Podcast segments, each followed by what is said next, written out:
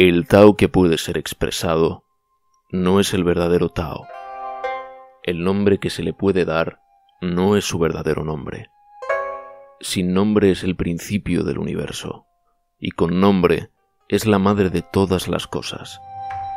Desde el no ser comprendemos su esencia, y desde el ser solo vemos su apariencia.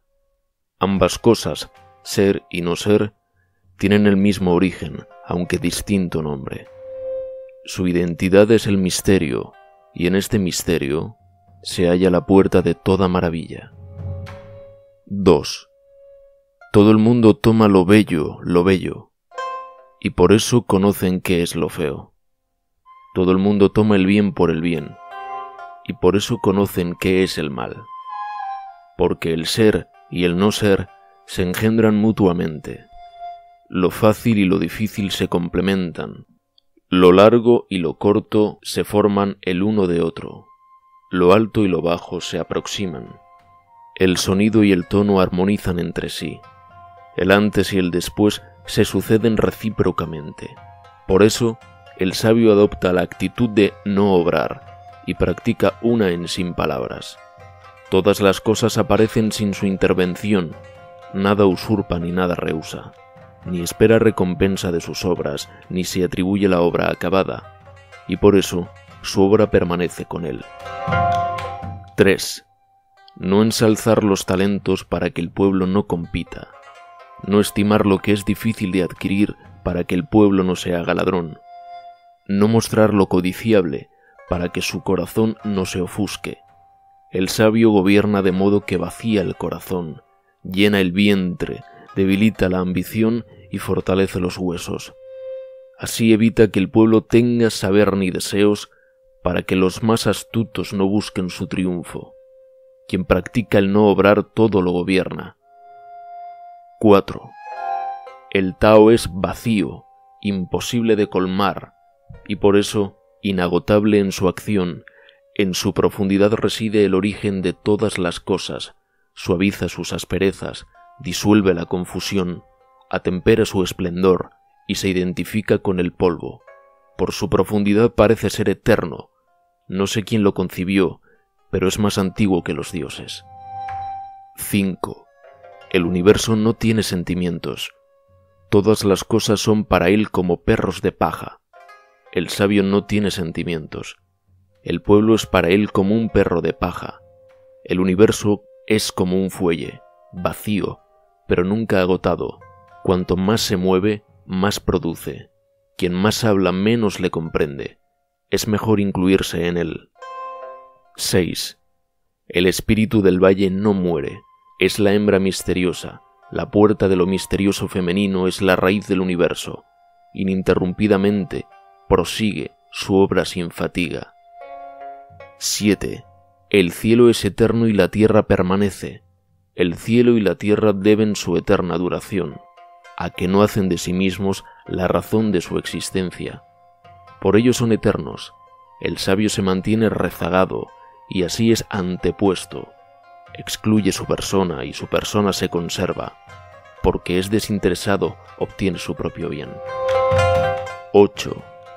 La suprema bondad es como el agua, el agua todo lo favorece y a nada combate, se mantiene en los lugares que más desprecia el hombre y, así, está muy cerca del Tao. Por esto, la suprema bondad es tal que su lugar es adecuado, su corazón es profundo, su espíritu es generoso, su palabra es veraz, su gobierno es justo, su trabajo es perfecto, su acción es oportuna, y no combatiendo con nadie, nada se le reprocha. 9. Más vale renunciar antes que sostener en la mano un vaso lleno sin derramarlo. La espada que usamos y afilamos continuamente no conservará mucho tiempo su hoja. Una sala llena de oro y jade nadie la puede guardar.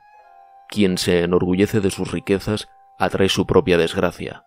Retirarse de la obra acabada, del renombre conseguido, esa es la ley del cielo. 10.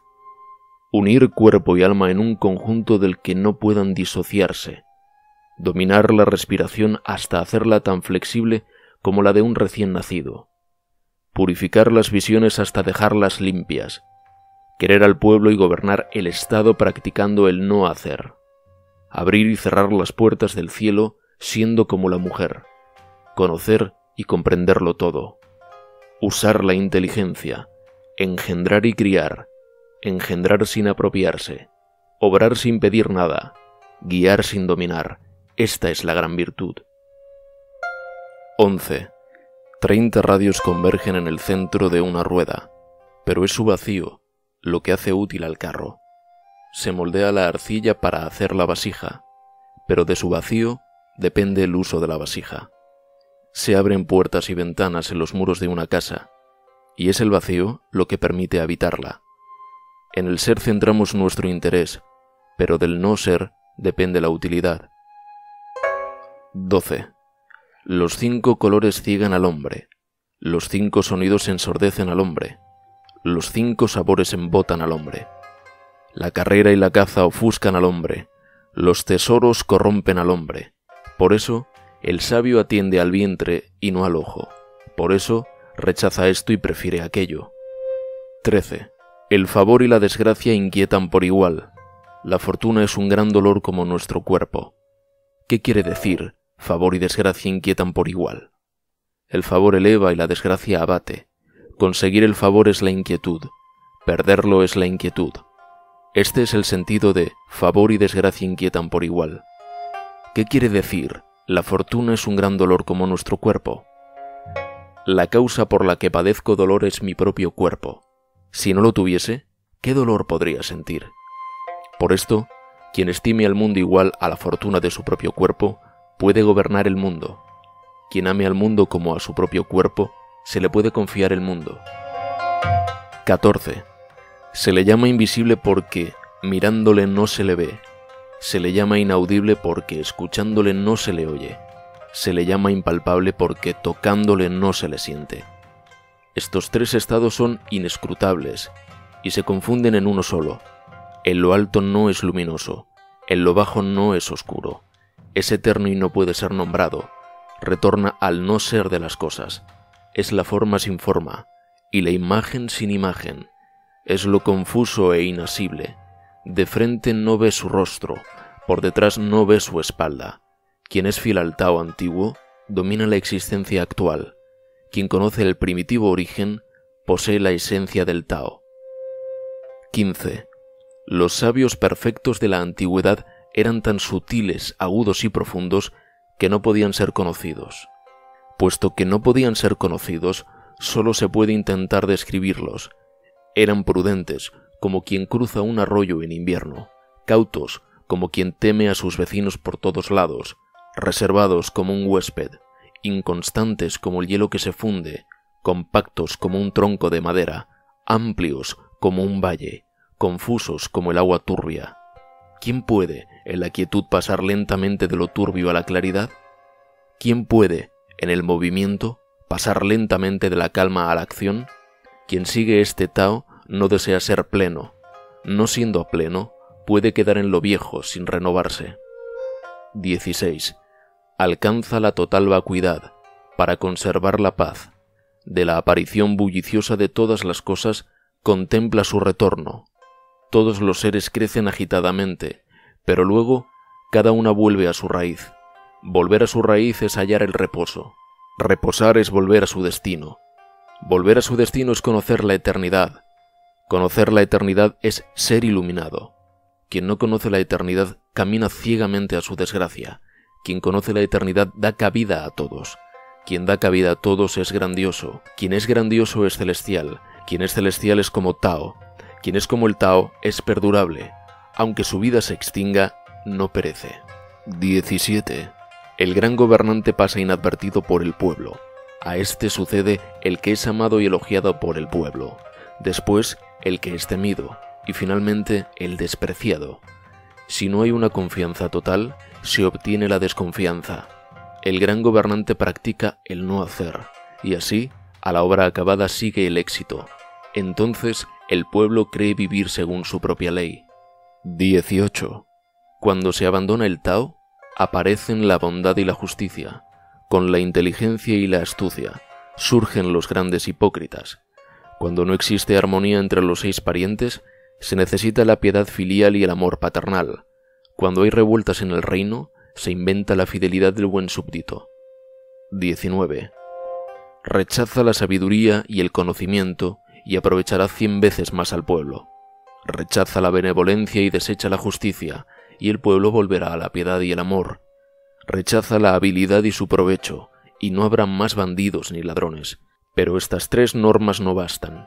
Por esto, atiende a lo sencillo y genuino, reduce tu egoísmo y restringe los deseos. 20. Suprime el estudio y no habrá preocupaciones.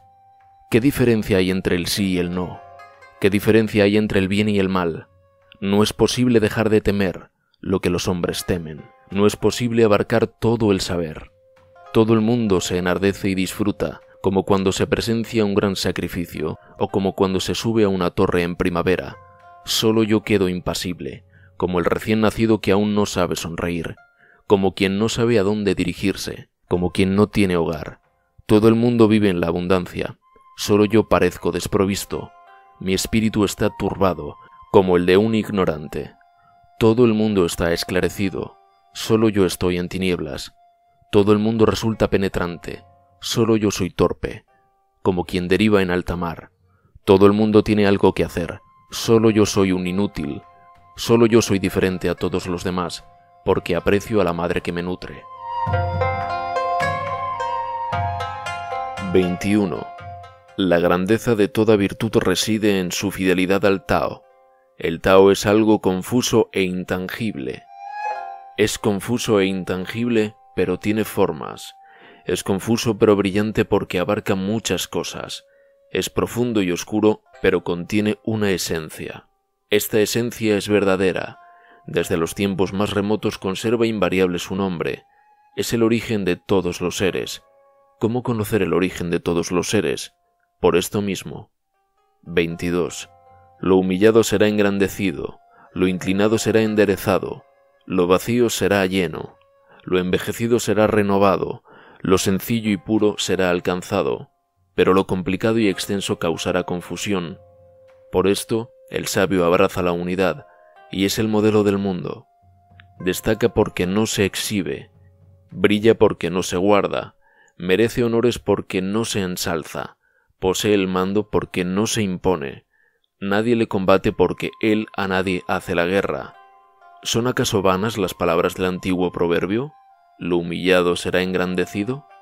Por esto mismo el sabio preservará su grandeza. 23. Hablar poco es lo natural. Un huracán no dura toda la mañana, un aguacero no dura todo el día. ¿Quién hace estas cosas? El cielo y la tierra. Si las cosas del cielo y la tierra no pueden durar eternamente, como las cosas del hombre. Así, quien sigue el Tao se une al Tao, quien sigue la virtud se une a la virtud, quien sigue el defecto se une al defecto. Quien se identifica con una de estas cosas, por ella es acogido, pero a esto no se da suficiente crédito. 24. Quien se sostiene de puntillas no permanece mucho tiempo en pie. Quien da largos pasos no puede ir muy lejos. Quien se exhibe carece de luz. Quien se alaba no brilla, quien se ensalza no merece honores, quien se glorifica no llega. Para Tao, estos excesos son como excrecencias y restos de comida que a todos repugnan. Por eso, quien posee el Tao no se detiene en ellos. 25. Antes aún que el cielo y la tierra ya existía un ser inexpresable.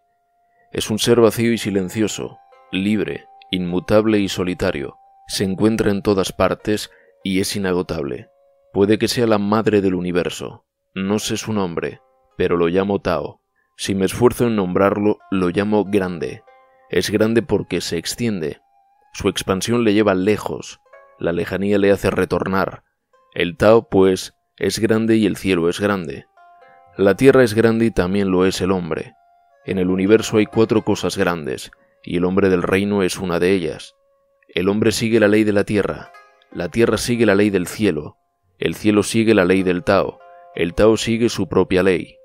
26.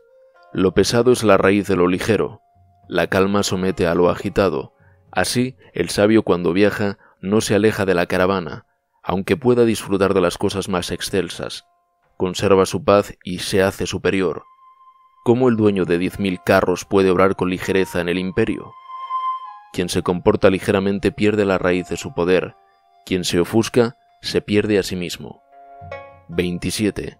Un buen caminante no deja huellas, un buen orador no se equivoca ni ofende, un buen contable no necesita útiles de cálculo, un buen cerrajero no usa barrotes ni cerrojos, y nadie puede abrir lo que ha cerrado. Quien ata bien no utiliza cuerdas ni nudos, y nadie puede desatar lo que ha atado. Así, el sabio que siempre ayuda a los hombres no los rechaza. El sabio que siempre conserva las cosas no las abandona. De él se dice que está deslumbrado por la luz. Por esto, el hombre bueno no se considera maestro de los hombres, y el hombre que no es bueno estima como buenas las cosas de los hombres. No amar el magisterio ni la materia de los hombres, y aparentar ignorancia, siendo iluminado, este es el secreto de toda maravilla. 28. Quien conoce su esencia masculina y se mantiene en el principio femenino es como el arroyo del mundo. Mientras sea como el arroyo del mundo, la virtud eterna no lo abandonará y retornará a la infancia quien conoce su propia blancura y se mantiene en la oscuridad. 29. Si un hombre quiere darle forma al mundo, modelarlo a su capricho, difícilmente lo conseguirá. El mundo es un jarro sagrado que no se puede manipular ni retocar. Quien trata de hacerlo lo deforma, quien lo aferra lo pierde. Por eso el sabio no intenta modelarlo, luego no lo deforma, no lo aferra, luego no lo pierde. Hay quienes marchan adelante, hay quienes marchan atrás. Hay quienes permanecen callados, hay quienes hablan. Algunos son fuertes, otros débiles. Algunos medran, otros perecen. Luego el sabio rechaza el exceso, la extravagancia y la propia complacencia. 30. El que está en el camino del Tao no refuerza el imperio de las armas. Toda acción provoca reacciones. Solo zarpas y espinos nacen en el lugar donde acampan los ejércitos. Después de la guerra, siguen años de hambre.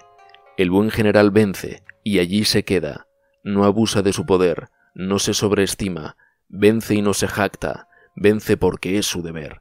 Cuando las cosas alcanzan su extremo, comienzan a declinar. Eso es oponerse al Tao, y lo que se opone al Tao camina rápidamente a su fin. 31. Las armas son instrumentos nefastos.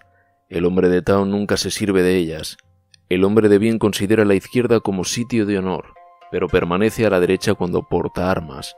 Las armas son instrumentos nefastos, no adecuados para el hombre de bien. Solo las usa en caso de necesidad, y lo hace comedidamente, sin alegría en la victoria. El que se alegra de vencer es el que goza con la muerte de los hombres, y quien se complace en matar hombres no puede prevalecer en el mundo. Para los grandes acontecimientos el sitio de honor es la izquierda, y la derecha para los hechos luctuosos, el segundo jefe se coloca a la izquierda y el primer jefe a la derecha, que es el lugar reservado en los ritos fúnebres. Quien haya matado debe llorar con dolor y tristeza. La victoria en la guerra debe seguir el rito funerario. 32. El Tao en su eternidad carece de nombre. Aunque mínimo en su unidad, el mundo no puede contenerla. Si los príncipes y los reyes pudieran permanecer en el Tao, todos los seres se les someterían el cielo y la tierra se unirían para llover dulce rocío, el pueblo sin gobierno por sí mismo se ordenaría con equidad. Cuando en el principio se dividió dando formas a todas las cosas, tuvo nombres. Con los nombres supo contenerse, y así no corre peligro. El Tao es al universo como los riachuelos y los valles son respecto a los ríos y al mar. 33. El que conoce a los demás es inteligente, el que se conoce a sí mismo es iluminado, el que vence a los demás es fuerte, el que se vence a sí mismo es la fuerza, el que se contenta es rico, el que se esfuerza sin cesar es voluntarioso, el que permanece en su puesto vive largamente, el que muere y no perece es eterno. 34. El gran Tao es como río que fluye en todas las direcciones. Todos los seres le deben la existencia y él a ninguno se la niega. Cuando realiza su obra, no se la apropia. Cuida y alimenta a todos los seres sin adueñarse de ellos. Carece de ambiciones. Por eso puede ser llamado pequeño. Todos los seres retornan a él sin que los reclame, y por eso puede ser llamado grande. De la misma forma, el sabio nunca se considera grande, y así perpetúa su grandeza. 35. El que guarda la gran forma es el modelo del mundo. El mundo no sufre mal alguno y queda en paz, prosperidad y equilibrio. La música y los manjares detienen al caminante, pero lo que exhala el Tao no tiene sabor. Se mira el Tao y no complace a la vista. Se escucha el Tao y no complace al oído. Se bebe del Tao y es inagotable. 36. Quien quiera contraer algo, antes debe extenderlo. Quien quiera debilitar algo, antes debe fortalecerle. Quien quiera destruir algo, antes debe levantarlo. Quien quiera obtener algo, antes debe haberlo dado. Así es el misterio profundo. Lo tierno y lo débil vencen lo duro y fuerte. No debe salir el pez de a profundidad de las aguas, ni deben exhibirse los objetos más valiosos del reino. 37. El Tao, por su naturaleza, no actúa, pero nada hay que no sea hecho por él, si los príncipes y los reyes pudieran adherírsele, todos los seres evolucionarían por sí mismos. Si al evolucionar apareciera el deseo de obrar, yo lo mantendría en la simplicidad sin nombre. En la simplicidad sin nombre no existe el deseo. Sin deseos es posible la paz, y el mundo se ordena por sí mismo. 38. La virtud superior no se precia de virtuosa, esa es su virtud. La virtud inferior aprecia su propia virtud, por eso no tiene virtud. La virtud superior no actúa, ni tiene objetivos que alcanzar. La virtud inferior actúa y tiene objetivos que alcanzar. La bondad superior actúa y no tiene objetivos. La justicia superior actúa y tiene objetivos. El rito superior actúa y, si no haya respuesta, la fuerza. Así, perdido el Tao, queda la virtud. Perdida la virtud queda la bondad, perdida la bondad queda la justicia, perdida la justicia queda el rito. El rito es sólo apariencia de fidelidad y origen de todo desorden.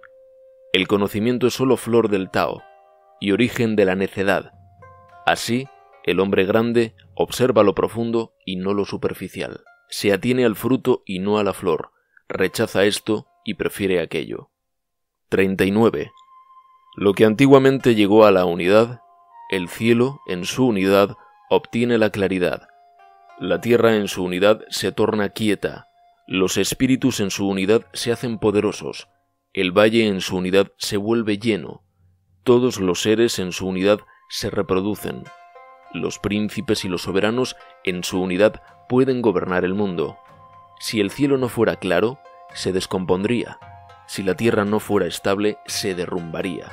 Si los espíritus no fueran poderosos, perecerían. Si el valle no fuera pleno, desaparecería. Si los seres no se procrearan, se extinguirían. Si los príncipes y reyes no destacasen, perderían el gobierno. Así, la nobleza tiene su raíz en la vileza. Lo alto tiene por fundamento lo bajo. Por esto los soberanos se llaman a sí mismos el huérfano, el indigno, el pobre. ¿No es esto considerar al humilde como su raíz? El honor máximo es de aquel que no lo pretende. No se debe preferir ser como el jade, sino como el más vulgar guijarro. 40. El retorno es el movimiento del Tao. La debilidad es la manifestación del Tao. Todos los seres han nacido del ser y el ser ha nacido del no ser. 41. El espíritu superior que oye hablar del Tao lo practica con diligencia. El espíritu mediocre que oye hablar del Tao tanto lo conserva como lo pierde. El espíritu inferior que oye hablar del Tao ríe ruidosamente, y, por esta risa, se conoce la grandeza del Tao. Lo dice el proverbio. Iluminar con el Tao es como oscurecer, progresar con el Tao es como retroceder, engrandecer con el Tao es como vulgarizar, la virtud superior es semejante a un valle en su oquedad, el supremo candor es semejante a la ignominia, la vasta virtud es insuficiente, la virtud ya fundada es indolente. La virtud más pura es como un adulterio. El Tao es como un gran cuadrado que no tiene ángulos, como una gran vasija que se elabora lentamente, como un gran sonido de escasa tonalidad, como un gran cuerpo sin forma.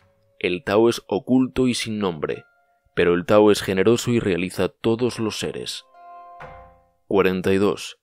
El Tao engendra el Uno, el Uno engendra el Dos, el 2 engendra el 3, el 3 engendra todos los seres. Todos los seres llevan la sombra a sus espaldas y la luz en los brazos. Y el aliento de la nada resuelve la armonía, aquello que el hombre aborrece, la soledad, la pobreza, la indignidad, es el título requerido por los soberanos, por lo que se disminuye crece, y lo que se engrandece es disminuido. Yo enseño lo que otros han enseñado. El hombre violento no tendrá una muerte natural. Esta es la guía de mi enseñanza. 43. Lo más blando del mundo vence a lo más duro. La nada penetra donde no hay resquicio. Por esto conozco la utilidad de la no acción. Enseñanza sin palabras, eficacia en la no acción. Pocos en el mundo llegan a comprenderlo. 44. ¿Qué es más íntimo a nuestra naturaleza? ¿La fama o el propio cuerpo? ¿Qué es más apreciable, la salud o la riqueza? ¿Qué nos duele más, ganar una cosa o perder la otra? Quien mucho estima su nombre despilfarra su amor, quien mucho acapara mucho pierde. Quien se contenta con poco nunca es agraviado. Quien se contiene no sufre peligros y vivirá largamente. 45. La mayor perfección es de apariencia imperfecta, pero su acción es inagotable. La mayor plenitud es de apariencia vacía, pero su acción es inagotable. La mayor rectitud es en apariencia retorcida. La mayor habilidad es en apariencia torpe. La mayor elocuencia es en apariencia incongruente. El movimiento vence al frío, la quietud vence al calor. La quietud absoluta es la norma del mundo. 46. Cuando el Tao reina en el mundo, los caballos de guerra acarrean estiércol. Cuando no hay Tao en el mundo, los caballos de guerra ahundan en los arrabales. No hay mayor error que consentir los deseos. No hay mayor desgracia que ser insaciable. No hay mayor vicio que ser codicioso. Quien sabe contentarse siempre está saciado. 47. Sin salir de la puerta, se conoce el mundo. Sin mirar por la ventana se ve el camino del cielo. Cuanto más lejos se va, menos se aprende. Así, el sabio no da un paso y llega, no mira y conoce, no actúa y cumple. 48. Por el estudio se acumula día a día, por el Tao se disminuye día a día, disminuyendo cada vez más se llega a la no acción. Por la no acción nada se deja sin hacer. El mundo siempre se ha ganado sin acción. La acción no es suficiente para ganar el mundo. 49. El sabio no tiene un espíritu constante, hace suyo el espíritu del pueblo, ama a los buenos y también a los que no son buenos, y así consigue la bondad. Confía en el sincero y también en los que no son sinceros, y así consigue la fidelidad. El sabio vive en el respeto de todos, a todos reúne en su espíritu. El pueblo vuelve hacia él sus ojos y acerca sus oídos, y el sabio los trata como niños. 50. Vivir es llegar y morir es volver. Tres hombres de cada diez caminan hacia la vida. Tres hombres de cada diez caminan hacia la muerte. Tres hombres de cada diez mueren en el ansia de vivir. ¿Cómo puede sobrevivir el décimo hombre?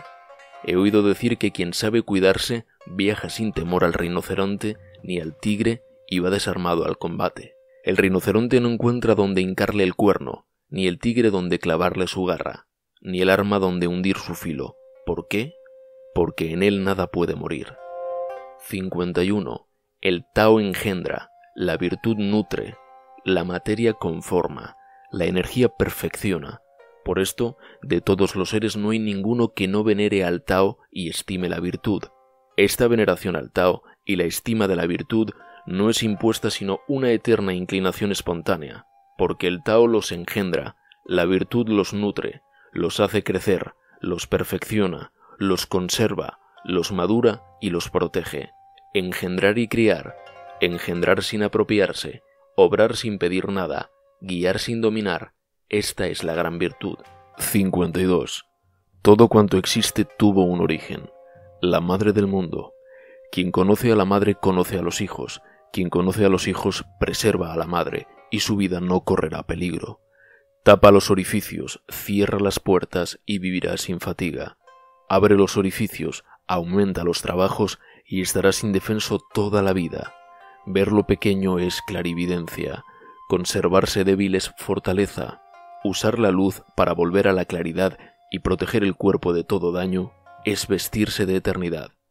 53. Quisiera poseer la sabiduría para poder marchar por el gran camino sin temor a desviarme. El gran camino es llano, pero la gente ama los senderos. La corte de todo tiene abundancia, pero los campos están llenos de malas hierbas y los graneros vacíos. Vestirse ropas lujosas, ceñir afiladas espadas, hartarse de bebida y de manjares, retener grandes riquezas es como el robo, no es Tao. 54. Lo que está bien plantado no será arrancado, lo que está bien abrazado no será soltado. A los antepasados ofrecerán siempre sacrificios los hijos y los nietos. Si la cultiva en sí mismo, su virtud será verdadera.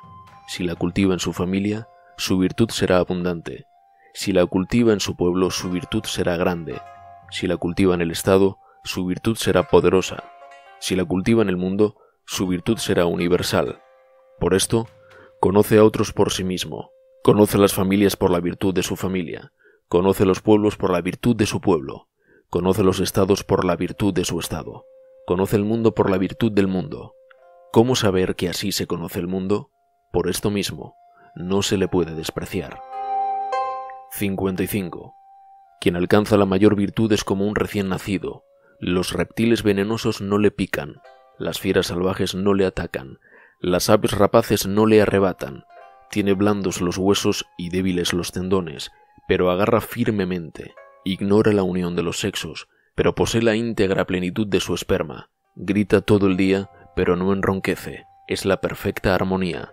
Conocer la armonía es eternidad, conocer la eternidad es ser iluminado, intensificar la vida es nefasto, controlar el aliento es fortaleza, los seres cuando han llegado a su madurez empiezan a envejecer. Esto ocurre a todo lo opuesto a Tao, y lo opuesto a Tao pronto acaba. 56. Quien le conoce no habla, y quien habla no le conoce. Tapa los orificios, cierra las puertas, suaviza las asperezas, disuelve la confusión, atenúa los resplandores, se identifica con el polvo. Esta es la unidad misteriosa. No se le puede atraer, no se le puede rechazar, no se le puede beneficiar, no se le puede perjudicar, no se le puede honrar. Por esto es lo más valioso del mundo. 57. Con rectitud se gobierna el Estado, con sagacidad se lucha en la guerra, con la no acción se conquista el mundo. ¿Cómo lo sé? Por esto. Cuantas más limitaciones y prohibiciones haya, más pobre será el pueblo. Cuantas más armas, más desorden habrá en el reino. Cuanta más astucia, más hechos extraños ocurren. Cuantas más leyes y decretos, más ladrones aparecen. Por esto el sabio dice, yo nada hago, y el pueblo por sí mismo progresa. Yo quedo en la quietud, y el pueblo por sí mismo mejora. Yo no negocio, y el pueblo por sí mismo se enriquece. Yo nada deseo, y el pueblo por sí mismo vuelve a la sencillez. 58. Cuando el gobierno es inactivo, el pueblo es diligente. Cuando el gobierno es activo, el pueblo es indolente. La desgracia reposa en la dicha, y la dicha reposa en la desgracia. ¿Quién conoce el punto medio? No hay una norma.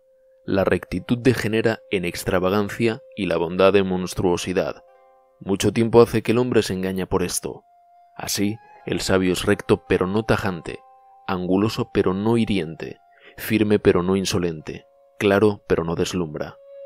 59. En el gobierno de los hombres y al servicio del cielo lo mejor es la moderación. La moderación todo lo somete. Quien consigue pronto el sometimiento acumula mucha virtud.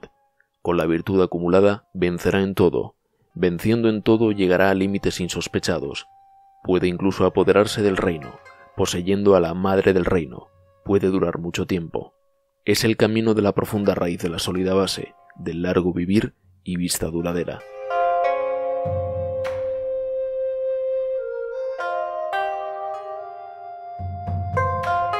60. Se gobierna un gran estado con el cuidado con que se fríen los pececillos. Si se gobierna el mundo con Tao, los manes de los muertos no usarán su poder, no porque los manes no se hagan espíritus, sino porque éstos no dañarán a los hombres. Los espíritus no dañarán a los hombres, y tampoco el sabio los daña. Si no se perjudican mutuamente, la virtud reúne a ambos. 61. Un gran reino es un cauce profundo hacia el que todo fluye. Es la hembra del mundo. La hembra, por su quietud, vence al macho y permanece abajo. Un gran reino se humilla ante el pequeño y así lo posee. Un reino pequeño se humilla ante el grande, y así se engrandece. Uno vence humillándose, y el otro quedando abajo. El gran reino desea reunir y criar, el pequeño reino desea servir. Para provecho de ambos y el logro de sus deseos, el más grande debe mantenerse abajo. 62. El Tao es lo más profundo de todos los seres. Es el tesoro del hombre bueno y el amparo del que no es bueno. Las bellas palabras ganan honores, los bellos actos elevan al hombre. Así, al coronarse un emperador y nombrar a sus tres ministros, mejor que llevar jade en las manos y presentar la cuadriga, vale más cumplir con Tao. Los antiguos estimaban a Tao porque quien busca su posesión aleja la culpa, pero esto es lo más valioso del mundo. 63. Actuar y no actuar, realizar y no realizar, sabroso e insípido, grande y pequeño, mucho y poco. En todo rige la virtud. Acomete la dificultad por su lado más fácil. Ejecuta lo grande comenzando por lo más pequeño. Las cosas más difíciles se hacen siempre abordándolas en lo que es más fácil, y las cosas grandes en lo que es más pequeño. El sabio no emprende grandes cosas y en ello está su propia grandeza. El que promete a la ligera merece poco crédito. El que todo lo encuentra fácil, difícil le será todo. Por esto, el sabio en todo considera la dificultad y en nada la halla. 64. Lo que está en reposo es fácil de retener, lo que no ha sucedido es fácil de resolver, lo que es frágil es fácil de romper, lo que es menudo es fácil de dispersar, prevenir antes de que suceda y ordenar antes de la confusión. El árbol que casi no puede rodearse con los brazos brotó de un germen minúsculo. La torre de nueve pisos comenzó por un montón de tierra. El viaje de mil empezó con un paso. Quien actúa, fracasa. Quien tiene, pierde. Por esto, el sabio nada hace y no fracasa. Nada posee y nada pierde. El hombre suele malograr la obra cuando va a concluirla cuidando del final como del principio, ninguna obra se perdería. Por esto, el sabio aspira a no desear nada y a despreciar lo valioso. Aprende a no aprender, regresa por el camino que los demás ya han recorrido, y así, sin atreverse a obrar, favorece la evolución natural de todos los seres. 65. Los antiguos que seguían el Tao no esclarecían con ello al pueblo, lo conservaban, por el contrario, en su sencillez. Si un pueblo es difícil de gobernar, es culpa de los avispados. Quien gobierna con la inteligencia arruina el Estado. Quien gobierna sin servirse de la astucia enriquece el Estado. Conocer estas dos cosas es conocer la verdadera norma. Conocer esta norma es poseer la misteriosa virtud. La misteriosa virtud es profunda y extensa. Es lo inverso a todas las cosas, pero por ella todo se armoniza. 66. Los ríos y los mares son los reyes de los cien valles porque se mantienen abajo. Por esto, pueden ser reyes de todos los valles. Así, el sabio que quiere ser superior al hombre se rebaja en sus palabras. Para ser la cabeza del pueblo, se queda atrás. Así, el sabio permanece arriba y con el pueblo no siente su peso. Conserva el primer puesto y no molesta al pueblo. Todo el mundo lo alza con entusiasmo sin cansarse de él. Como a nadie combate, nadie le ataca. 67. En el mundo todos dicen que soy grande y no lo parezco, porque soy grande no lo parezco. Si lo pareciera hubiera dejado de serlo, y hace mucho tiempo que sería pequeño. Poseo tres tesoros que guardo. El primero es amor, el segundo es moderación, el tercero es humildad. Por el amor puedo ser valeroso, por la moderación puedo ser generoso, por la humildad puedo ser el primero, pero sin amor no se puede ser valeroso, sin moderación no se puede ser generoso, sin humildad no se puede ser el primero. De otro modo se camina a la muerte. Quien ataca con amor vence, quien se defiende con amor es firme, quien por el cielo es salvado le protege el amor.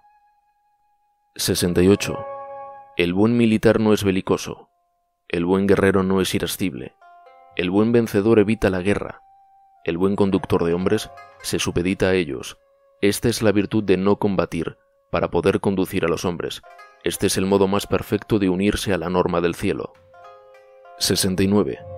Dice un viejo proverbio militar. Es preferible ser huésped que anfitrión, Es preferible retroceder un pie que avanzar una pulgada. A esto se llama progresar sin avanzar, rechazar sin usar los brazos, replicar sin herir y vencer sin armas. No hay peligro mayor que desestimar al enemigo. Así se arriesga el tesoro. Por esto, el ejército más afligido por la guerra alcanza la victoria.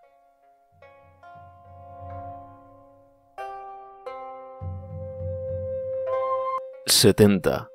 Mis palabras son fáciles de comprender y fáciles de practicar, pero nadie en el mundo las comprende, nadie las practica.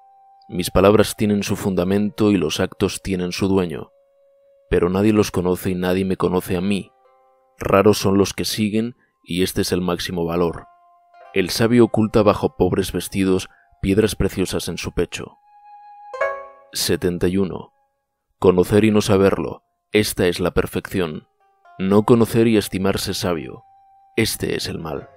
Conocer el propio mal es liberarse de mal. El sabio no tiene mal, porque lo reconoce, no lo padece. 72. Si el pueblo no teme el peligro, le amenaza el peor peligro. No padezcas por tu casa estrecha, no padezcas por tu vida pobre, no permitas la pena y no la sufrirás. El sabio se conoce y no se exhibe. Se ama a sí mismo, pero no se arrecia. Deja esto y sigue aquello. 73. El valor del osado le conduce a la muerte. El valor del prudente le conserva la vida. Uno es el perjudicado y el otro el beneficiado. Del que resulta dañado, ¿quién sabe los motivos del cielo? Esta es la duda del sabio. El camino del cielo es saber vencer sin combatir, responder sin hablar, atraer sin llamar y actuar sin agitarse. Amplia es la red del cielo y de anchas mallas, pero nada se le escapa. 74. Si el pueblo no teme la muerte, ¿cómo atemorizarlo con la muerte? Pero si teme la muerte, lo que siempre teme, y el que viola la ley puede ser apresado y matado, ¿quién se atreverá a hacer este mal? La muerte solo es propia de un verdugo, quien mata en su lugar es como sustituir al carpintero en el uso de su herramienta. Raro es que no se hiera la mano. 75. El pueblo tiene hambre, porque los monarcas exigen muchos impuestos. Por esto tiene hambre. El pueblo se revela, porque el monarca actúa demasiado. Por esto se revela. El pueblo no teme la muerte, porque vive con dificultad. Por esto no teme la muerte. Quien vive con mucha dificultad no puede estimar la vida. 76. El hombre al nacer es blando y flexible, y al morir queda rígido y duro. Las plantas al nacer son tiernas y flexibles, y al morir quedan duras y secas. Lo duro y lo rígido son propiedades de la muerte. Lo flexible y blando son propiedades de la vida. Por esto, la fortaleza de las armas es la causa de su derrota, y el árbol robusto es abatido. Lo duro y fuerte es inferior, y lo blando y frágil es superior. 77. El camino del cielo semeja a quien tensa el arco, humilla lo alto y alza lo bajo, rebaja lo que sobra y completa lo que falta. El camino del cielo es quitar al que le sobra y dar al que le falta. El camino del hombre, sin embargo, es muy distinto. Quita al que le falta y añade al que le sobra. ¿Quién ofrece al mundo todo lo que le sobra? Solo quien tiene el Tao, el sabio hace y no retiene, nada exige por su obra y oculta su sabiduría. 78. Nada hay en el mundo tan blando como el agua, pero nada hay que la supere contra lo duro. Lo blando vence a lo duro, lo débil vence a lo fuerte. Nadie desconoce esta verdad, pero nadie la practica. Por esto el sabio dice, aquel que asume todas las corrupciones de un reino merece ser su soberano aquel que soporta todos los males de un reino puede ser soberano del imperio. Las palabras de la verdad parecen paradójicas. 79. Aunque la paz se haga entre grandes enemigos, persiste entre ambos el rencor. ¿Es esto un bien? El sabio prefiere la peor parte de un contrato y no se querella con los demás. El virtuoso se atiene a lo acordado. El que no tiene virtud persigue su ganancia. El camino del cielo a nadie favorece pero siempre beneficia al hombre bueno. 80. Un reino pequeño, de poca población, no emplearía todas sus cosas, Los habitantes temerían la muerte y no se alejarían en largas expediciones. Aunque tuvieran bancos y carros, no los utilizarían. Aunque tuvieran armas y corazas, no las mostrarían. El pueblo volvería a ocuparse de anudar cuerdas, y encontraría sabrosa su comida, buenas sus ropas, tranquilas sus casas, alegres sus costumbres. En dos reinos vecinos, tan cercanos que mutuamente se oirían sus perros y gallos, las gentes morirían muy viejas sin haberse visitado jamás. 81. Las palabras veraces no son agradables, y las agradables no son veraces. El hombre bueno no gusta de discutir, y el que discute no es hombre bueno. El sabio no es erudito, y el erudito no es sabio. El sabio no atesora, y ofreciendo a los demás se hace rico. El camino del cielo beneficia y no perjudica. La norma del sabio es obrar sin combatir.